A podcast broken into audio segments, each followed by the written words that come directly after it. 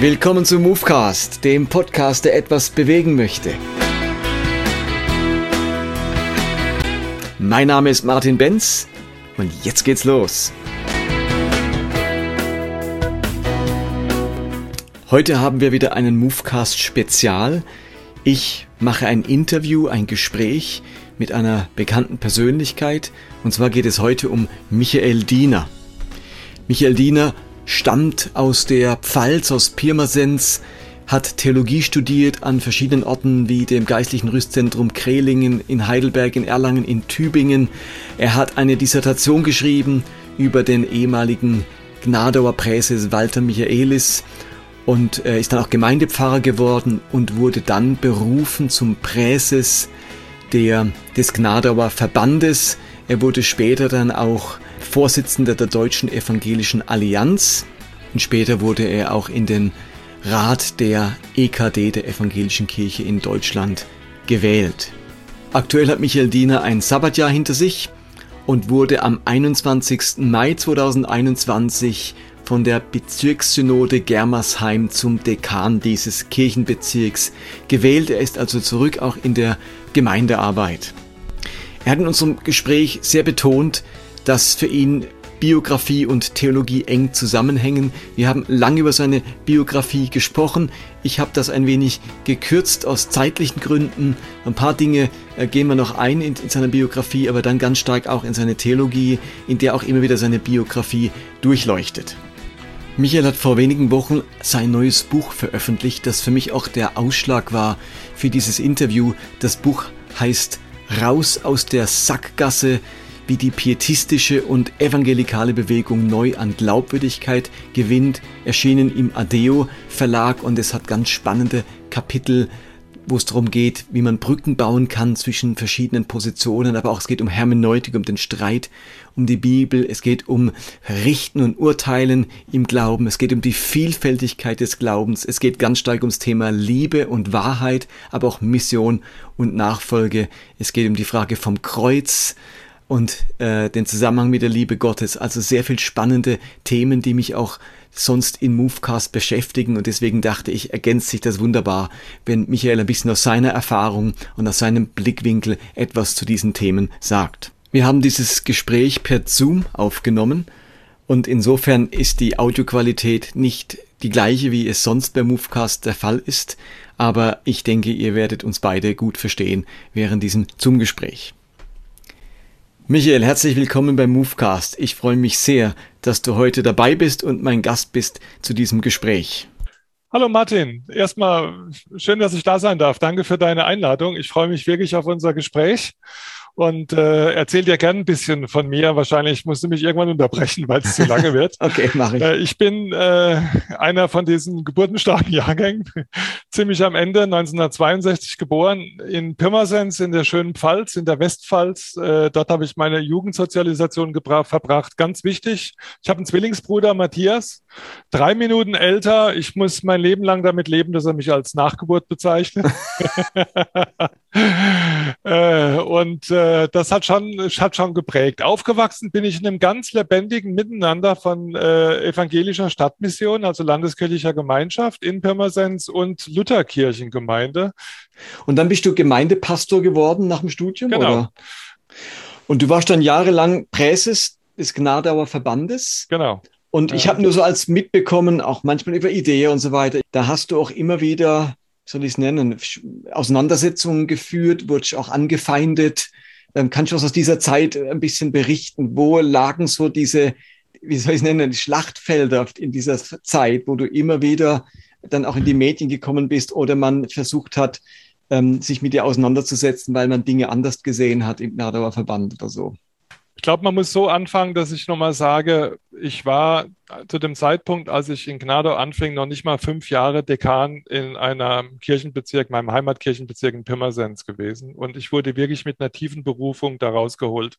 Meine Frau und ich wollten nicht dahin. Wir sind damals zum Vorstellungsgespräch nach äh, Kassel gefahren und haben uns vorher fest vergewissert, wir hören den Geschwistern zu. Ich kannte sie ja aufgrund meiner Dissertation über Walter Michaelis, hat ja mit den ganzen Gnadauern zu tun. Mhm. Ähm, war ja auch meine Biografie, meine Geschichte. Also man konnte nicht unhöflich sein und nicht hingehen, aber wir fahren dahin, hören uns das an, sagen nein und fahren nach Hause. Und dann hat der liebe Gott uns die Hand in diesem Gespräch auf die Schulter gelegt und sagte, Michael, du kannst nicht immer den anderen sagen, wenn Gott ruft, musst du folgen. Du musst schon deinen eigenen Allerwertesten jetzt auch mal hochbewegen. So kam ich nach Kassel. So kamen wir, meine Frau und ich nach Kassel. Wir haben das immer auch zusammen durchlebt und mhm. durchstanden. Und ähm, die ersten Jahre dann quasi von 2009 an waren ja auch Jahre des Kennenlernens. Die, Gemeinschaftsbewegung ist im Laufe der Jahre auch müde geworden. Ähm, es gab strukturell ungünstige Bedingungen, in der Kirche zu arbeiten, aber sozusagen sehr am Abhängigkeitstropf kirchlicher Entscheidungen zu hängen, was Taufen, was Abendmahl, was Konfirmation, was Eheschließung angeht. Das war schwierig. Wir haben sehr viele Menschen dieser Phase auch an die freien evangelischen Gemeinden verloren, zum Beispiel. Da hatten sie dieselbe Theologie im Grunde, aber ein klares Kirchen- und Gemeindemodell. Und in dem Maße, wie die evangelische Kirche in Deutschland bei den Frommen auf Kritik stieß, stieß natürlich auch der Wunsch, äh, wurde der Wunsch stärker bei vielen Gemeinschaftsleuten, geh raus aus dieser Kirche. Gnadau mhm. hat sich bewusst auch um, unter meinem Vorgänger Christoph Morgner, der da viel gewirkt hat, für diesen innerkirchlichen Weg weiter entschieden. Sonst wäre ich da ja auch nie hingegangen. Ja. Aber es war eine Bewegung sozusagen einerseits im Umbruch, aber auch müde und auch äh, kleiner werdend. Und die ersten Jahre bei mir waren geprägt davon, zu schauen, wie wir wirklich jetzt das Evangelium wieder in den Mittelpunkt auch einer strukturellen Veränderung stellen können. Und da ist auch vieles gelungen.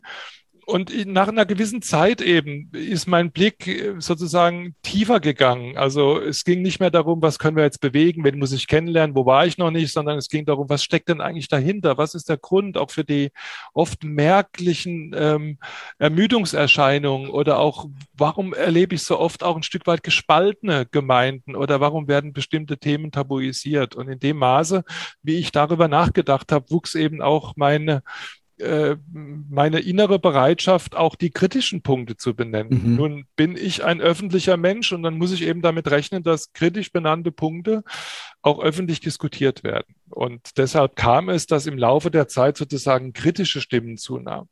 Dazu spielt eine große Rolle, dass ich Vorsitzender der Deutschen Evangelischen Allianz geworden bin. Das ist ja nun auch nochmal ein ganz entscheidender Schritt gewesen. Also auf einmal war ich der leitende Verantwortliche in den zwei größten pietistisch-evangelikalen Netzwerken und ja. das hat nochmal mehr Aufmerksamkeit auf mich gelenkt. Mhm und hat zugleich mir nochmal deutlicher gemacht, wo wir in diesen Bewegungen mit unseren Frömmigkeitsprofilen, so plural sie sind, eben auch an die Grenzen stoßen. Und deshalb war es ganz klar, die, die, die ähm, äh, Äußerungen von mir, die nicht klassisch evangelikal waren. Und das war ich nie. Ich war ja immer aus meiner Biografie Kirchenmann und äh, Stadtmissionsmann. Ich war immer Pietist und zugleich im besten guten Sinne evangelisch.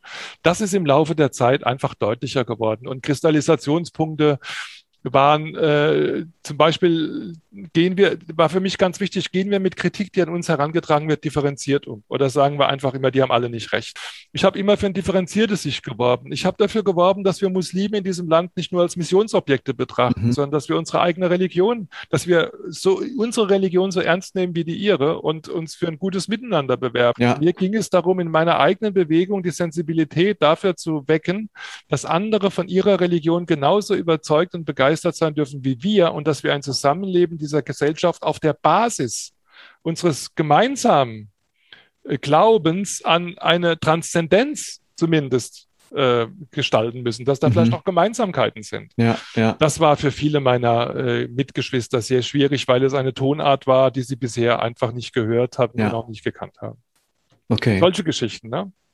Und dann haben sexualethische Fragen natürlich schon ganz früh eine Rolle gespielt. Das ist ganz klar. Es kam dazu, dass ich 2011 einen Präsesbericht gemacht habe zum Thema Homosexualität, der klassisch konservativ war. 2009 habe ich angefangen, also zwei Jahre danach war auch selbst meine eigene Prägung konservativ. Aber was dann eben anders war, wie erwartet, es kamen unglaublich viele Menschen zu mir, also unglaublich viele, aber eine zweistellige hohe Zahl, die entweder selbst homosexuell waren und in der Gemeinschaftsbewegung immer noch lebten oder mhm. in Kontakt standen oder deren Eltern und Verwandte. Also es gab nicht nur die üblichen Schulterklopfer, die sagen, jawohl, noch einer, der die Front hält gegen den ja. bösen Zeitgeist, sondern es kamen auch die nachdenklichen und die stillen Stimmen. Und ich habe 2011 angefangen, mich mit diesem Thema nochmal neu zu befassen. Und das hat dazu geführt, dass ich 2014 nochmal einen Präsesbericht verfasst habe, meine eigene Position immer noch als konservativ klassisch konservativ definiert habe, aber dazu aufgefordert habe, dass wir Menschen mit anderen Überzeugungen in der Frage des Umgangs mit Homosexualität und homosexuelle Menschen, die ihre Homosexualität annehmen und sie leben wollen, bei uns beheimatet sein lassen. Und das ist der entscheidende Punkt in der Gemeinschaftsbewegung, dass sie mitarbeiten dürfen. Wir haben ja mhm. oft nicht mal ein Mitgliedssystem. Also woran kann man zeigen, die gehören dazu? Der so, Punkt, ja. der überall galt, war Mitarbeit. Also habe ich es darauf fokussiert. Okay. Diesen Bericht habe ich 2014 gehalten und nichts ist passiert. Nix. 2015 wurde ich Mitglied des Rates der EKD im November und daraufhin hat äh, ein äh, Redakteur der Welt mit mir ein Interview gemacht und natürlich habe ich die Erkenntnisse, die ich seit 2014 im Februar öffentlich vertreten habe, auch da vertreten. Mhm. Daraus wurde ein zugegebenermaßen sehr zugeschnittenes und auch überspitztes Interview mit falschen Bezügen bei den Themen zueinander. Ja, ja. Ich habe den Text ja nicht gesehen, wie das bei den großen Zeitungen ist. Ich habe nur meine Wort-Zitatfetzen nochmal vorgelegt bekommen, aber nicht, wie sie zusammengebaut ja. werden. Und dann ist dieser riesengroße Streit ausgebrochen, Ende 15, Anfang 16, äh, der sich seitdem an den Personen Ulrich Pazzani und Michael Diener festmacht, der zur mhm. Gründung des Netzwerks Bibel und Bekenntnis geführt hat und der sicherlich ein Stück weit dafür gesorgt hat, dass äh, die Pluralität der pietistischen evangelikalen Bewegung äh, viel, viel deutlicher geworden ist. Und dafür bin ich meinen bekenntniskonservativen Geschwistern im Grunde ja sogar dankbar. Ja, Insofern ist sichtbarer geworden, was hier wirklich geglaubt ja, und gedacht Das war eine wird. tiefe Verletzung, dass sozusagen da einer war, der diesen monolithischen Block in Frage gestellt hat. Ne? in dieser Bewegung wird ja auch immer der Zeitgeist so angegriffen. Aber Leute, äh, wenn man etwas sehen kann, dass wir Teil des Zeitgeistes sind, dann daran, oder? Also ja, ja äh, Christen sind ja auch immer Teil des Zeitgeistes. Bloß hängen sie immer ein paar Jahrzehnte hinterher. Aber es ist ja genauso genau. ein Zeitgeist, bloß nicht im aktuellsten Zeitgeist. Und man fühlt sich dann immer so als Bewahrer des Alten, bloß weil man 30 Jahre im Zeitgeist hinterherhängt. Ja. Aber das ja, ist ja nicht wirklich aber Martin, Martin, zugleich ist man drin, weil diese Individualisierung, äh, diese, diese sozusagen, diese, diese, diese, dieses Wahrnehmen eines eigenen Standpunktes, das ist ja auch bei all den Menschen in der evangelikalen Bewegung so. Dass, da partizipieren wir am aktuellen Zeitgeist, aber wir setzen es um an Fragen, die schon seit 20, 30 Jahren an vielen anderen Stellen durch sind. Ja. ja. Ja. Und jetzt hast du ein Sabbatjahr gemacht, bist nicht mehr Präses des Verbandes, sondern wieder zurück in den Gemeindedienst. Ich glaube, jetzt in Hessen, oder stimmt nicht in Hessen? Bist du wieder in Rheinland-Pfalz? In welcher Stadt bist du jetzt? Ich bin, mein Lieber, nicht in Hessen. Ich habe es sehr geliebt, in Nordhessen in Kassel zu leben.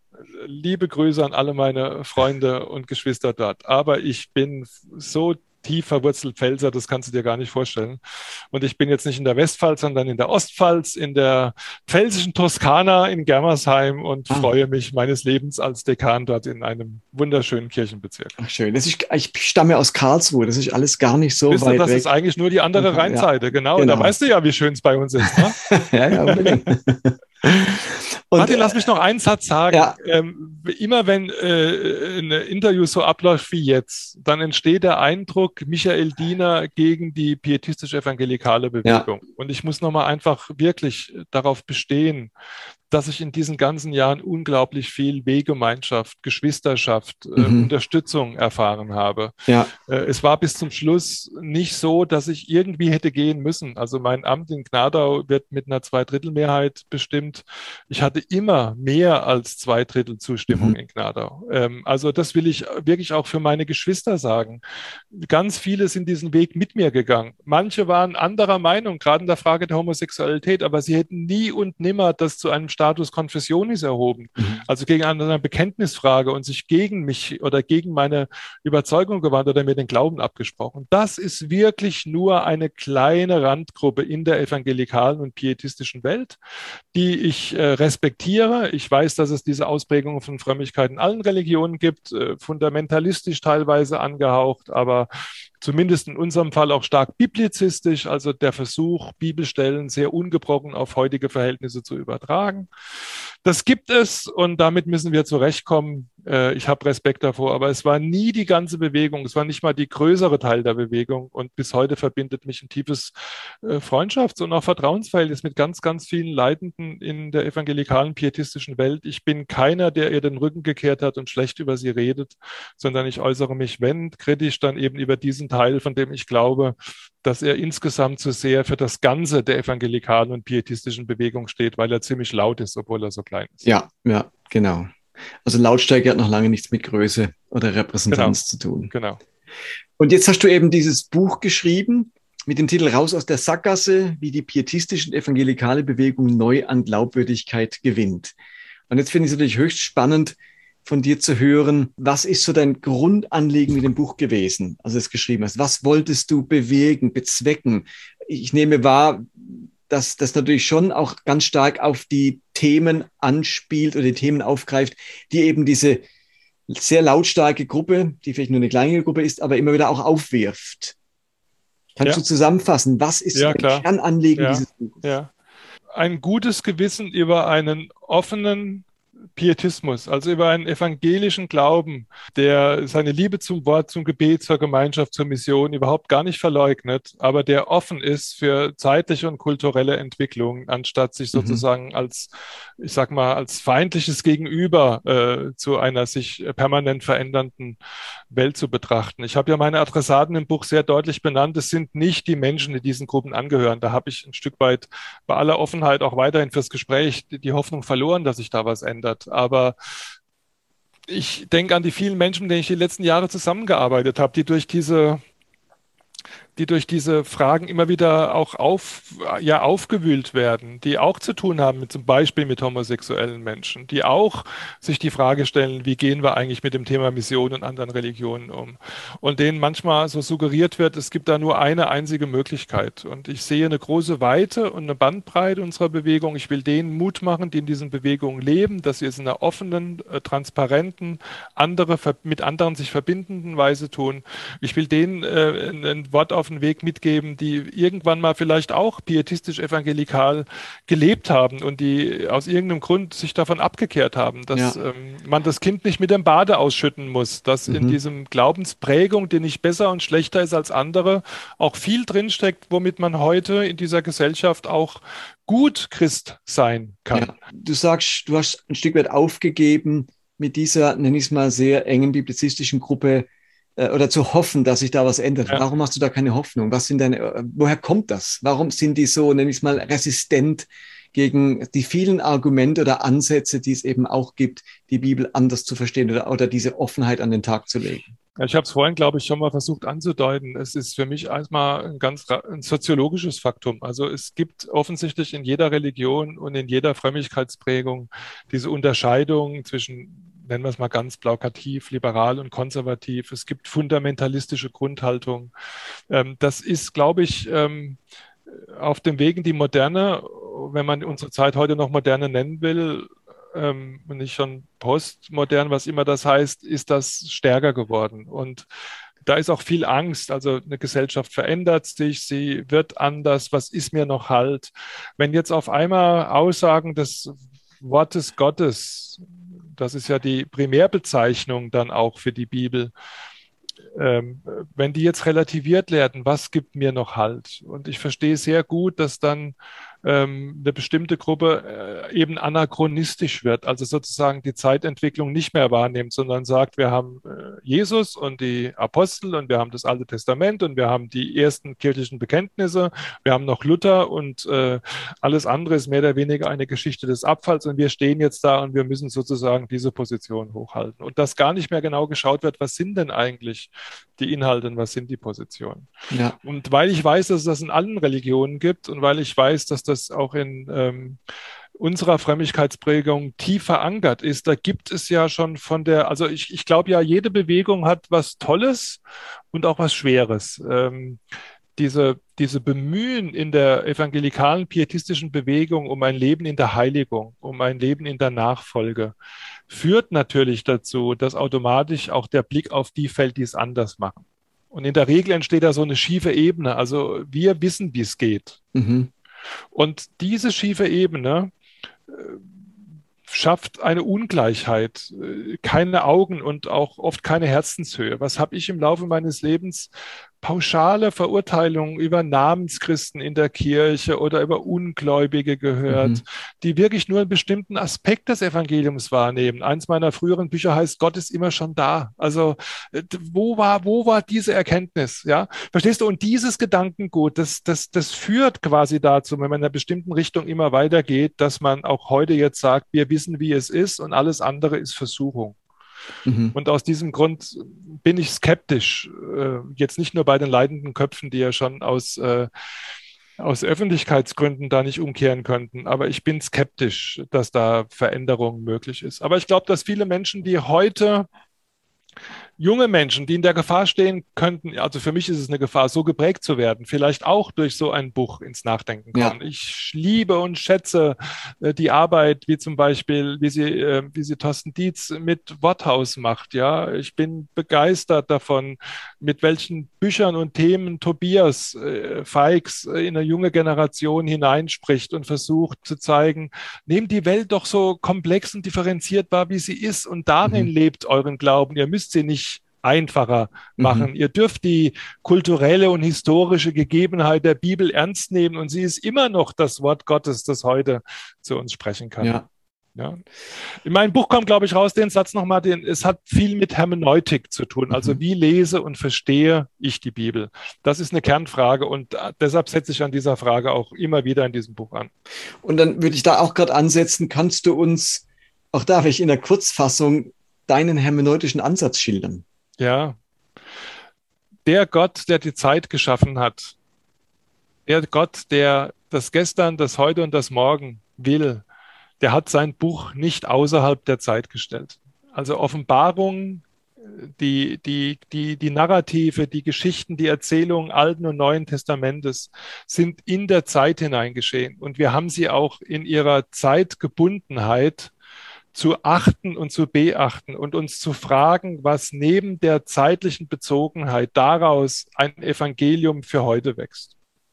So, jetzt haben wir 3000 ja, 2000 Jahre ähm, ähm, äh, Evangel äh, christliches, äh, christliches äh, Leben und wir haben die Bekenntnisentwicklung und wir sehen doch, dass der Kern des Evangeliums, Gott, der diese Welt geschaffen hat, der sie liebt, der sie erhält, der in Jesus Christus einen Weg zu den Menschen schafft, der seine Kirche in diese Welt sendet, da hat sich doch in all den Jahren ähm, bei allen unterschiedlichen Nuancen nicht viel verändert. Wir haben wirklich einen Kernbestand von Glauben, der trägt und der immer getragen hat. Mhm. Und wir haben demgegenüber Aussagen, die meines Erachtens in einen bestimmten zeitlichen Kontext gehören und in diesem zeitlichen Kontext auch verstanden werden müssen. Und durch die Grundaussagen der Bibel entsteht sozusagen ein Rahmen, wie ich diese zeitlich bezogenen Aussagen denn dann heute verstehen kann und wie ich heute damit umgehe. Und dieser Schritt fällt vielen schwer. Es gibt ich glaub, man, man hat dann Angst vor dem Dammbruch. Wenn man hier anfängt, genau. ist das Zeitpunkt das dann nicht alles hinfällig und so genau. weiter. Genau. Es gibt ein Buch der Evangelischen Allianz in England über Homosexualität. Da fand ich es ja total entlarvend und habe das auch in meinem Buch jetzt nochmal geschrieben. Die erkennen ja selbst, dass zum Beispiel in der Frage ähm, Frauen in der Gemeinde es eine Entwicklung in der Bibel gibt. Die sagen, es gibt kulturelle Entwicklungen in der Bibel. Und da, wo die Bibel diese kulturellen Entwicklungen selbst sichtbar macht, da wollen wir sie auch anerkennen. Das ist ihre Chance, um aus einem patri patriarchalen Gesellschaftsbild irgendwie in der heutigen Zeit anzukommen, was Männer ja. und Frauen angeht. Ich finde es aber völlig inkonsequent zu sagen, wir anerkennen einen kulturellen Fortschritt, eine kulturelle Veränderung für die Zeit, in der die biblische Überlieferung entstanden ist. Und dann hören wir im Jahrhundert nach Christus auf und alles, was sich danach geändert hat und was sich weiterentwickelt hat in der Gemeinde, darf keine Rolle mehr spielen, mhm. weil es sozusagen nicht in, äh, in ein Wort zwischen den beiden Buchdecken gefasst ist. Das finde ich völlig inakzeptabel. Und äh, da wird deutlich, wie sehr diese Hermeneutik darunter leidet, dass sie die kulturelle Weiterentwicklung, die meines Erachtens von Gott gewollt ist, nicht ja. fassen kann. Und man, da müssen man wir ansetzen. akzeptiert bloß die Weiterentwicklung, die die Bibel selbst vollzieht, genau. leitet aber kein Prinzip daraus ab, genau. von dem wir lernen könnten, auch heute genau. äh, Dinge genau. weiterzuentwickeln, ja. wo sie dringend notwendig wären. Ganz genau, genau. Und ja. jetzt kommt noch ein Satz, und da will ich auch nicht vielen damit wehtun, aber das, was wir jetzt beschrieben haben, und danke, dass du mich da nochmal äh, verklart hast und übersetzt, das ist kompliziert. Das macht Arbeit das kann dann auch bei unterschiedlichen Menschen unterschiedlich ausgehen. Und das macht vielen auch Angst. Also das ist leider auch meine Erfahrung der letzten Jahre, wenn man nicht von früh auf auch sozusagen in die Weite geführt wird. Wenn man ein bestimmtes Umfeld hat, das immer nur sagt, da steht's, lies es, lern es, so ist es, bleib in dem, was dir anvertraut worden ist. Wenn man Menschen nicht Mut macht, auch mit Verstand und Herz äh, in der heutigen Zeit zu leben, sondern sie von vornherein als ein Gegenüber versteht, erlahmt irgendwann auch die Bereitschaft, diesen äh, komplexen Weg mitzugehen. Dann ist es auch zu mühsam und zu anstrengend. Und dann ähm, passiert es längst nicht bei allen, aber bei einer bestimmten Gruppe, dass sie sozusagen abhängt und sagt, ich will mit all dem nichts wissen, will nichts davon zu tun haben, sondern ich will einfach nur glauben, was in der Bibel steht. Ne? Ja, und ich finde, wir haben die Bibeltreue natürlich auch verknüpft mit ähm, Fragen vom Heil. Also ja. man hat dann eben Angst, irgendwie auch nur eine Schriftstelle um anders zu sehen oder sie in ihrer Gültigkeit zu relativieren, weil dann irgendwelche Sätze aus der Offenbarung kommen, wer nur ein Wort hinwegnimmt, dann werde ich genau. diesen Anteil am ewigen Leben und am wegnehmen genau. und so weiter. Und dann denkt man, boah, da fange ich lieber nicht an, das ist gefährlichstes ja. Minenfeld, ja. wo ich mich begebe. Ja. Ich glaube einfach, was die anderen sagen und ich übernehme keine Verantwortung, weil diese Verantwortung so angstbehaftet ist. Genau.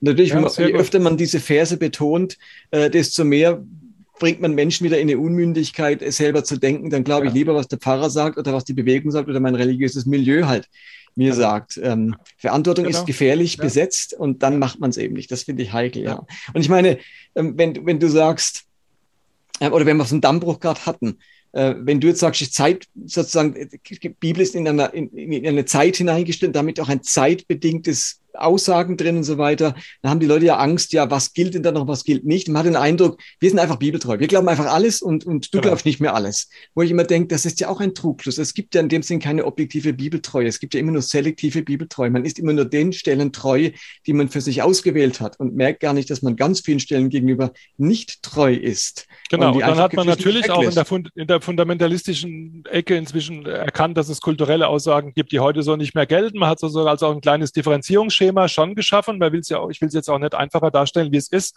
Aber ähm, äh, das, das, das, das trägt eben nicht, das, das genügt nicht. Auch diese, diese Differenzierung, die dann vorgenommen werden, dass man sagen kann, wir haben kulturelle Gesetzgebung im Alten Testament, die ist ungültig, aber die Grenzen sind ja fließend zwischen ja, kulturellen die, Aussagen und gehört. ethischen Aussagen, die wir heute wieder Bedeutung haben. Ja, ne? genau.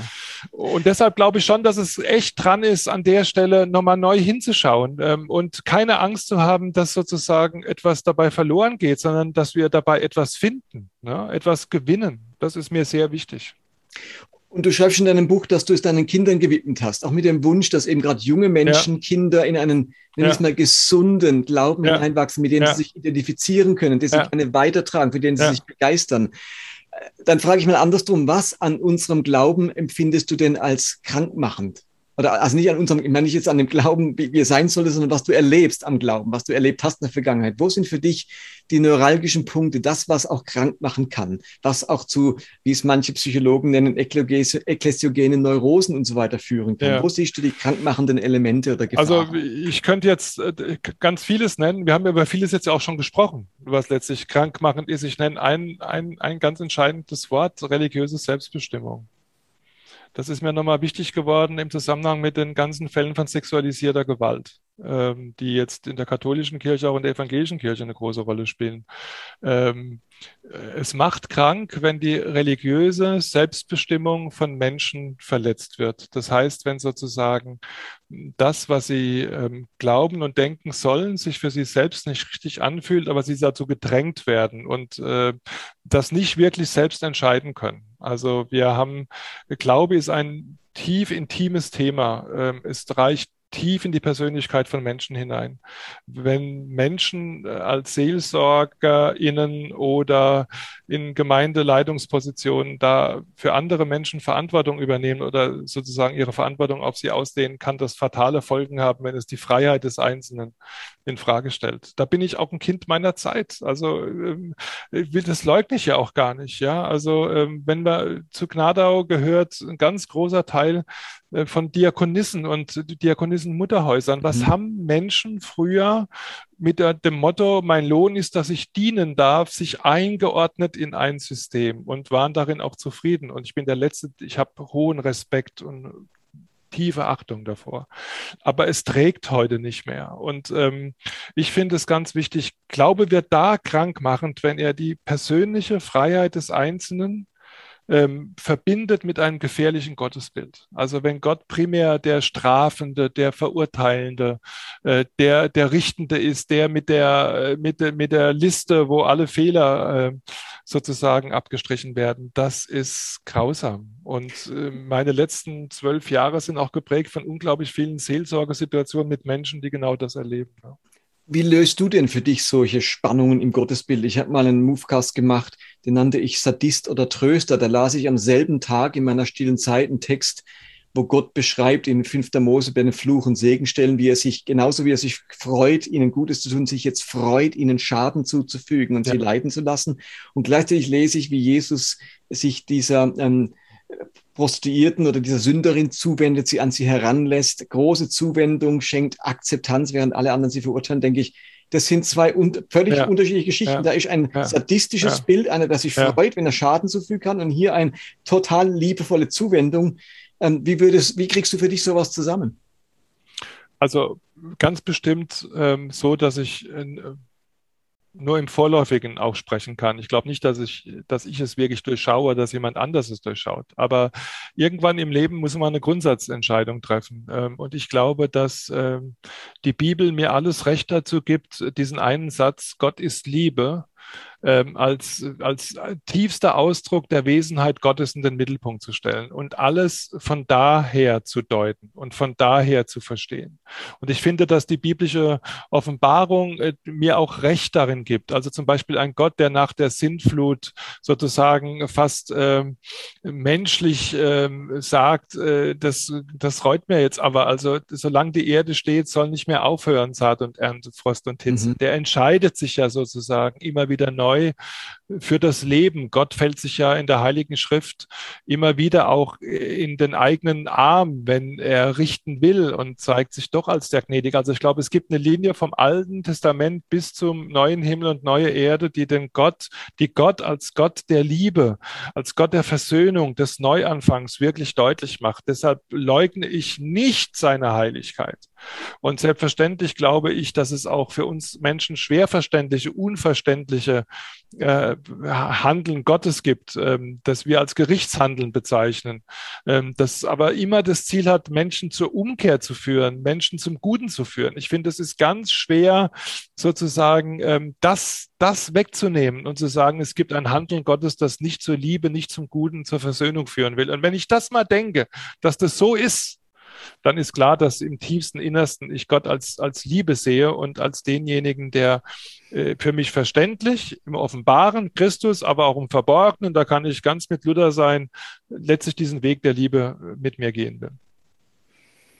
Und wie würdest du dann die Stelle im Einzelnen deuten? Würdest du schon sagen, das bildet eher ab, wie man sich damals typische antike Gottesvorstellungen, auf die man auch vieles projiziert hat? Oder wie, was, wie, wenn ich jetzt, wenn jetzt ein Leser da drauf stößt? Was macht er mit der Stelle? Ja, ich würde, ich, also dann würde, dann würde ich ganz klar sagen, äh, also und das ist so ein Punkt, warum ich auch so, so, so schwierig finde, wenn wir uns das Wort kritisch im Umgang mit der Bibel äh, nicht mehr zutrauen. Also ich würde es aufgrund der fortschreitenden Offenbarung der Heiligen Schrift und der Selbstoffenbarung Gottes in Jesus Christus, würde ich diese Aussagen äh, heute kritisch betrachten, würde sagen, da hat sich Gott uns nochmal anders offenbart und weiter offenbart. Auch hier ist Offenbarung, wie Menschen sie wahrgenommen und niedergeschrieben haben in der Entwicklung. Mhm. Und ähm, das hilft dann auch den Menschen, die mit Recht an, an, an den Kindern, die an Felsen zerschlagen werden, ja. äh, zerbrechen und sagen, wie soll ich das zusammenbringen? Ja, also äh, erstmal muss man sich natürlich die Gattung und alles anschauen. Man kann viel mit den Textstellen auch an sich tun. Und trotzdem finde ich, es geht nicht ohne die Erkenntnis. Gott hat sich durch die ja. Geschichte hindurch auch unterschiedlich gezeigt. Menschen haben ihn unterschiedlich verstanden. Ja. Und wir sagen, in Jesus Christus ist die letztgültige Offenbarung geschehen. Und an dieser Offenbarung halten wir uns fest. Und auch dieser Jesus Christus redet ja von Gericht. Er verschweigt ja das Gericht nicht, ja. Aber er macht deutlich, dass das Gericht zuerst an ihm und durch ihn hindurch geschieht und dass darin auch Heil und Rettung für die Einzelnen wie für die ganze Welt liegen kann. Da knüpfe ich auch gern dran. Vielleicht ist eine sehr heikle Frage, aber wie gehst du dann mit einem mit der Vorstellung eines ewigen Strafgerichtes oder einer, einer ewigen Strafhölle um? Also das ist zum Beispiel so ein, so ein Thema, das ich in meinem äh, Buch ja auch streife. Äh, einmal glaube ich, es gibt Themenfelder, bei denen wir die letzte Antwort gar nicht wissen können und auch nicht wissen sollen vielleicht. Aber ähm, ich, ich, anerkenne die Stellen, die einen doppelten Ausgang ähm, äh, sozusagen des Weltgerichtes, des Endgerichtes zeigen, genauso wie die Aussagen, die von einer ähm, letztlichen Versöhnung aller und alles mit Gott ausgehen. Es hat im Pietismus übrigens immer diese Linie der ja. Allversöhnung gegeben. Ich persönlich, äh, aus allem, was ich bisher gesagt habe, wäre es ja inkonsequent, wenn ich das nicht tun würde. Ähm, ich möchte diese Frage offen halten, aber ich glaube äh, ganz fest, dass am Ende der Gott der Liebe steht, äh, der niemanden der niemanden äh, ablehnt oder ausstößt. Ich schreibe ich es gerne auf die Spitze. Äh, müsste es nicht irgendwann auch mal einen Punkt geben, soweit wir Ewigkeit als Abwesenheit von Zeit verstehen, wo auch jemand wie Josef Stalin oder ein Adolf Hitler sozusagen die Trennung von Gott ähm, ja, wo das ein Ende finden muss in unserem menschlichen Verstehen. Also äh, reicht die Liebe und Güte Gottes nicht so tief. Also letztlich im allertiefsten bin ich äh, ein Vertreter einer Allversöhnung. Ja, äh, das bin ich. Ähm, nicht im vorletzten, da können viele Fragen offen bleiben. Ich bin der festen ja. Überzeugung, dass das ähm, Gericht eine große Rolle spielt. Ich glaube, dass wir Menschen verantwortlich sind und für unser Tun und dass das auch in der Beziehung zu Gott und auch in der Gemeinschaft mit Gott, in unserem Weg in die Gemeinschaft mit Gott wichtig ist, dass wir diese Verantwortlichkeit wahrnehmen. Ich fand die alttestamentliche, äh, die, die katholische Vorstellung vom Fegefeuer schon irgendwo auch immer hilfreich. Also jetzt nicht wortwörtlich, aber ja. dieses geläutert werden, diese, also ein, ein, ein Bild zu haben, das die Verantwortlichkeit des Menschen genauso ernst nimmt, wie letztlich ähm, die alles umfassende äh, Liebe und daraus folgend Güte und Barmherzigkeit und den Versöhnungswillen. Ja, genau. Und das Purgatorium, das Fegfeuer, ist dann nicht die Vorstufe zur Hölle, sondern die Vorstufe zum Himmel. Also wie du genau. sagst, da. Ja, ganz genau. Und man kann ja Gericht immer nur als Verurteilen empfinden oder verstehen. Man kann aber auch Gericht auch als herrichten. Genau, und als ähm, Aufrichten. Ne? Und als Aufrichten ja. verstehen. Und ähm, ich würde sagen, warum müssen wir es immer nur als Verurteilen verstehen? Menschen entgegnen ja immer wieder, ja, ja, weil du es gesagt hast, Gott ist die Liebe, offenbar sich mit der Liebe. Ja, ja, Gott ist schon die Liebe, aber er ist mhm. auch. Und dann kommt gerecht oder die. Und du hast in der Buch ja auch ein Kapitel ja. Liebe und Wahrheit. Was hat es damit auf sich? Was machst du mit diesem ständigen Konkurrenzempfinden Liebe und Wahrheit, Liebe und Gerechtigkeit? Äh, das sich ja irgendwie, Gott wird so ein bisschen als neutral dargestellt so ein bisschen wie die Justitia mit blinden, mit verbundenen Augen. Und das muss ich Gott immer entscheiden. Entscheide ich mich für die Gerechtigkeit oder für die Liebe? Und ja, ja, Gott ist schon lieb, aber ich nicht immer lieb und so weiter. Also wie, wie gehst ja. du auf diesen typischen Einwand, der immer wieder kommt, ein? Ja, ich glaube, ich glaube, auch da ist die Linie in dem, was wir jetzt schon besprochen haben, ausgelegt. Ähm, ich glaube einfach, ähm, die Liebe verträgt letztlich kein Aber. Ähm, Punkt. Also es, es ist so, dass äh, mit dass das erste Wort Gottes, das zur Schöpfung geführt hat und das letzte Wort Gottes Liebe ist. Und ähm, dass wir Menschen unserer Wahrnehmung und Erkenntnisfähigkeit begrenzt sind, führt dazu, dass wir solche Begriffe sozusagen ähm, fast hierarchisch versuchen anzuordnen, sie mhm. auf eine bestimmte Ebene zu stellen. Ich glaube, dass das völlig falsch ist. Also wir lernen ja schon am hebräischen Denken, dass sozusagen äh, eine tiefere Wahrheit manchmal darin besteht, dass wir dasselbe aus unterschiedlichen Blickwinkeln betrachten und dabei nicht auf einer Ebene stehen bleiben, sondern sie uns sozusagen weiterentwickeln. Das Wendeltreppenbild, das äh, ist ja bekannt. Und und, und ich finde schon, das sagt etwas aus. Und ich würde sagen, diese Treppe, diese, diesen Erkenntnisgewinn, der hat in seiner Grundachse am Anfang und am Ende immer die Liebe mhm. stehen. Und ich habe mich immer dagegen verwahrt, dass es eine Wahrheit geben könnte, die nicht zutiefst Liebe ist. Was für eine Vorstellung ist das denn? Ja, also was für eine Liebe ist das denn dann noch, wenn die tiefste Wahrheit, die Gott uns offenbart, letztlich nicht seine Liebe offenbart? Und äh, dass wir auch Liebe natürlich anthropomorph verstehen, also wenn von Gottes Liebe die Rede, dass es so ein menschliches Bild ist, ist auch alles klar und alles geschenkt. Es wird auch nochmal ganz anders sein, als wir es uns vorstellen. Mhm. Aber das, was Gott uns sozusagen in unsere Begrenztheit an Offenbarung hineingegeben hat, was er bewusst in die Geschichte gegeben hat, es lohnt sich einfach nochmal Offenbarung Geschichte bei Pannenberg und mal, diese ganzen Geschichten auch mal wahrzunehmen in der Theologie. Also das, was Gott uns da geschenkt hat, das ist einfach in meinen Augen wirklich äh, menschenfreundlich, schöpfungsfreundlich. Mhm. Es, es, es entwickelt sich und es ist zugleich in Jesus Christus ein Anfangs- und ein Endpunkt gesetzt. Und von dieser schriftlichen Offenbarung des Kanons, die ich liebe und wertschätze, haben wir die Möglichkeit, in unsere Zeit hinein, in unserer Zeit ganz neu Gott, Wort Gottes zu hören und miteinander zu leben. Es macht uns ja. nicht ärmer, wenn wir uns da ja. hineinstellen. Ja. Sehr schön. Zum Schluss vielleicht noch die Frage, vielleicht eine große Frage, trotzdem zum Schluss, mit den vielen Gedanken, die du jetzt gemacht hast, über Glaube, über krankmachenden Glaube, über einen Glauben, den du dir für die jungen Menschen wünschst, für deine eigenen Kinder wünschst. Was sind für dich die wichtigsten nächsten Schritte für das Christentum in Deutschland? Die nächsten wichtigen Entwicklungsschritte?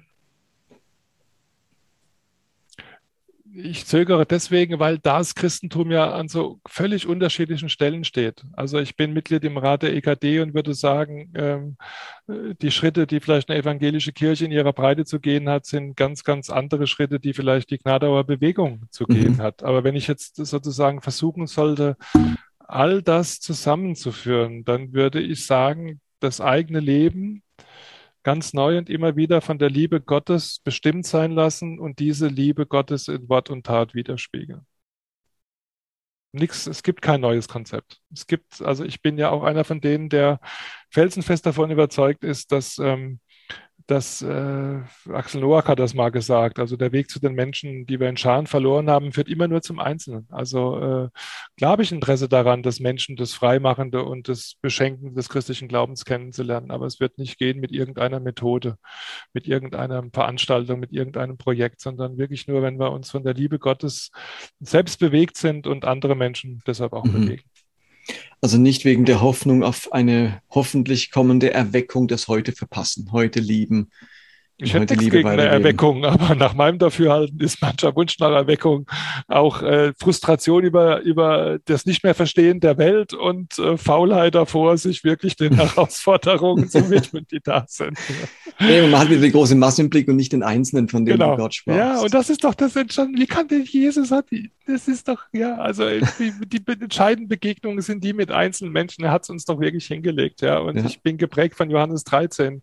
Äh, ein Beispiel habe ich euch gegeben gegeben. Ja, also die Fußwaschung müsste in meinen Augen sakramental werden. Ja, ich glaube, es täte, ja, das ist so ein Punkt. Ich glaube, der Christenheit täte es gut, wenn sie die Fußwaschung als Sakrament einführen würde und wir wirklich aus vollem Herzen Überzeugung das mal tun würden. Ja, mhm. und wenn ich sozusagen Olaf Latzel die Füße wasche und Olaf Latzel mir, ja, also und und und äh, eine versteht ihr, also da steckt so viel drin in dieser Haltung und ich glaube, das ist das, was Jesus von uns erwartet und was auch in der säkularen pluralen Zeit wie heute trägt.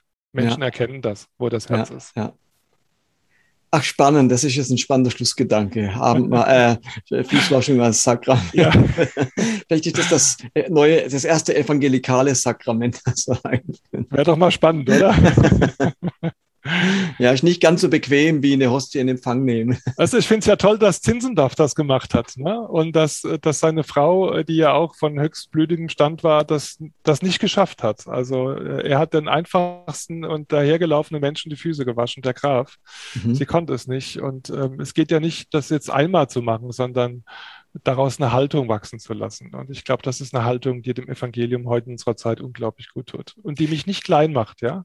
Diese Form von Demut macht mich nicht klein. Ich stehe aufrecht ähm, äh, vor meinem Gott, der mich, äh, dem ich diene und deshalb diene ich auch den Menschen. Ja, und ich meine, es ist ja so, Sakramente schaffen keine Haltungen, sondern ja. Haltungen erzeugen am Schluss den Wunsch, das auch ja. in einem Symbol zu verfestigen oder ja. in einer sakramentalen genau. Handlung. Äh, und ich denke, da hast du völlig recht, diese Haltung des Fuß, Fußwaschens drückt ja ganz viel Achtung einem anderen Menschen gegenüber genau. aus ja. und Wertschätzung und bringt Würde zum Ausdruck und holt mich runter von dem, ich weiß alles besser, ich bin schon viel weiter als du und so. Und das würde uns sicherlich gut tun, ähm, weil Christ natürlich sehr oft als die Überlegenen daherkommen, die eben die, allen anderen die Welt erklären. Alle anderen sind irgendwie durch schiefe Ebene Sünder und äh, nicht genau. im Besitz der Wahrheit und äh, eigentlich nicht in der Lage, auch das Leben zu führen, eine Regierung zu führen oder sonst irgendetwas. Und, und es erdet uns, ne? Die Füße ja. erden uns. Damit habe ich Kontakt mit der Erde. Ich nehme die Lebenswirklichkeit wirklich wahr. Und das ist auch was, was mir manchmal äh, wirklich, was ich schade finde. Ja. Wir müssen, wir dürfen wahrnehmen, wie unglaublich unterschiedlich Lebenswirklichkeit von Menschen ist. Ja. Und nicht glauben, dass man mit einem Satz das heute noch beschreiben kann. Ne? In dem Sinne danke ich dir ganz herzlich, Michael, für die Zeit, die du dir genommen hast, für die offene und ehrliche Auskunft, die du gegeben hast auf die vielen Fragen. Und ich empfehle allen Hörern, sich dieses Buch zu kaufen und da weiterzulesen. Da steckt noch so, so viel mehr drin, als wir jetzt da ein, ein paar Minuten in dem Interview herausstellen konnten. Ähm, genau, also herzliche Empfehlung, das Buch zu kaufen. Vielen Dank, lieber Martin, dass du dir so viel Zeit für mich genommen hast. Das freut mich. Danke für das Gespräch mit dir. Das äh, ist ein tiefes Geschenk, äh, dass man so miteinander reden kann. Danke dafür. Und das war Movecast für heute. Ich freue mich, wenn es euch gefallen hat. Es ging ein wenig länger als sonst. Das ist an dem Format, das ist dem Format geschuldet. Wenn man so ein Gespräch mit jemandem führt, da ist es kaum möglich, das auf 15 Minuten zu beschränken. Deswegen zwischendurch immer wieder mal so ein Movecast Spezial. Und das war nicht das letzte Interview. In den nächsten Wochen werdet ihr auch ein Interview mit Siegfried Zimmer hören und auch mit Andreas Malessa. Da freue ich mich schon sehr drauf. Und ansonsten dazwischen immer wieder Movecasts im üblichen Format 15 Minuten, wo ich mich nach wie vor Themen widmen möchte, wo es darum geht, Glaube neu zu entdecken, Glaube neu zu gestalten, Glaube neu zu denken, damit dieser Glaube wieder passt, damit er wieder Leidenschaft erzeugt, Leidenschaft für Jesus. Ich glaube, dass der Glaube an Jesus Christus etwas total Leidenschaftliches ist, aber dazu muss Glaube sich weiterentwickeln und dazu soll Movecast mithelfen. Wenn es euch gefällt, dann liked das doch oder schickt das an Freunde und Bekannte. Ich freue mich, wenn das weitere Kreise zieht und ansonsten freue ich mich aufs nächste Mal. Macht's gut, bye bye.